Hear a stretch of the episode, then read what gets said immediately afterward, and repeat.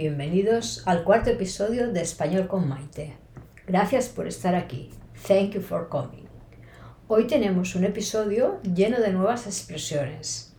Tal vez no las conozcáis. Os las voy a enseñar por si las moscas. Y aquí ya viene la primera.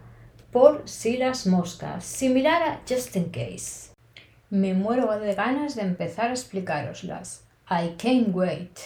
Me muero de ganas. Quizás te suene raro, pero esta es una de las formas más frecuentes de decir que tengo muchas ganas de hacer algo o de que pase algo, que lo estoy deseando. One of the most frequent forms to say I'm looking forward to, I can't wait. Me muero de ganas de conocer a tu amiga. Me muero de ganas de viajar a Berlín. Me muero de ganas de irme a dormir. Estoy muerta de sueño. Sí, sí, estoy muerta. No significa que esté muerta literalmente, Doesn't mean I'm dead. Estoy muerta significa que estoy muy cansada, que estoy agotada, destrozada, rendida, exhausta, hecha polvo. Estar muerta means to be exhausted, to be knackered. Uf, qué viaje más largo que hemos tenido. Estoy muerta. What a long trip. I'm knackered. Después de la carrera estoy muerta. También lo utilizamos cuando, por ejemplo, tenemos mucho dolor y la sensación de que no vamos a poder soportarlo más. Estoy muerta de dolor. I'm death in pain. Ayer me rompí la pierna y estoy muerta de dolor. Pero, ¿y si te digo, ayer vi a María y me quedé muerta? Evidentemente estoy hablando, te lo estoy explicando y por tanto estoy viva. I'm alive significa que me quedé muy sorprendida. I'm very surprised. Quizás María había cambiado físicamente, quizás pensaba que no estaría o tal vez me explicó algo que me impactó mucho.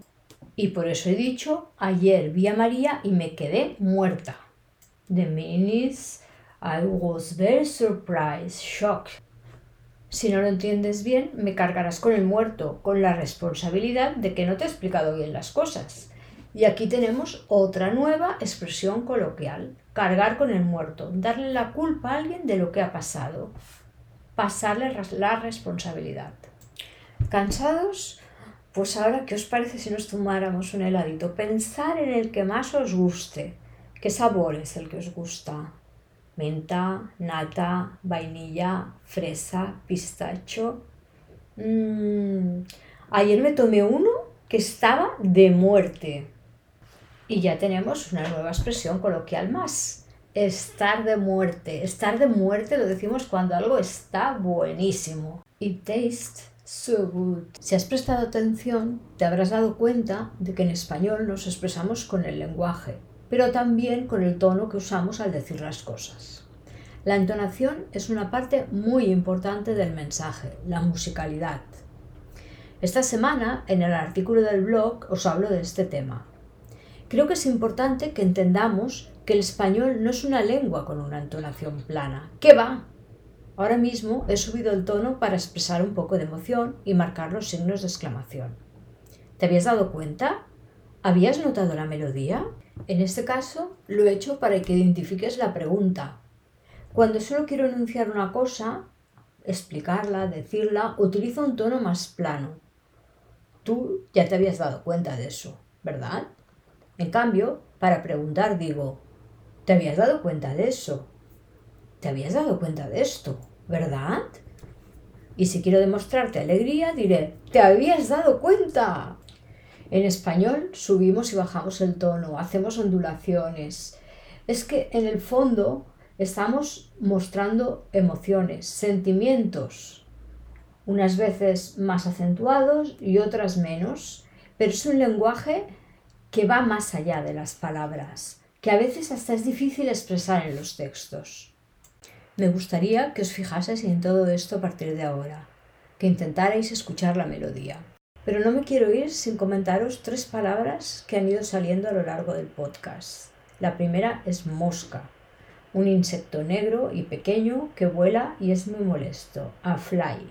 También he usado literalmente. Significa que entendemos la palabra en sentido literal, traduciendo letra a letra.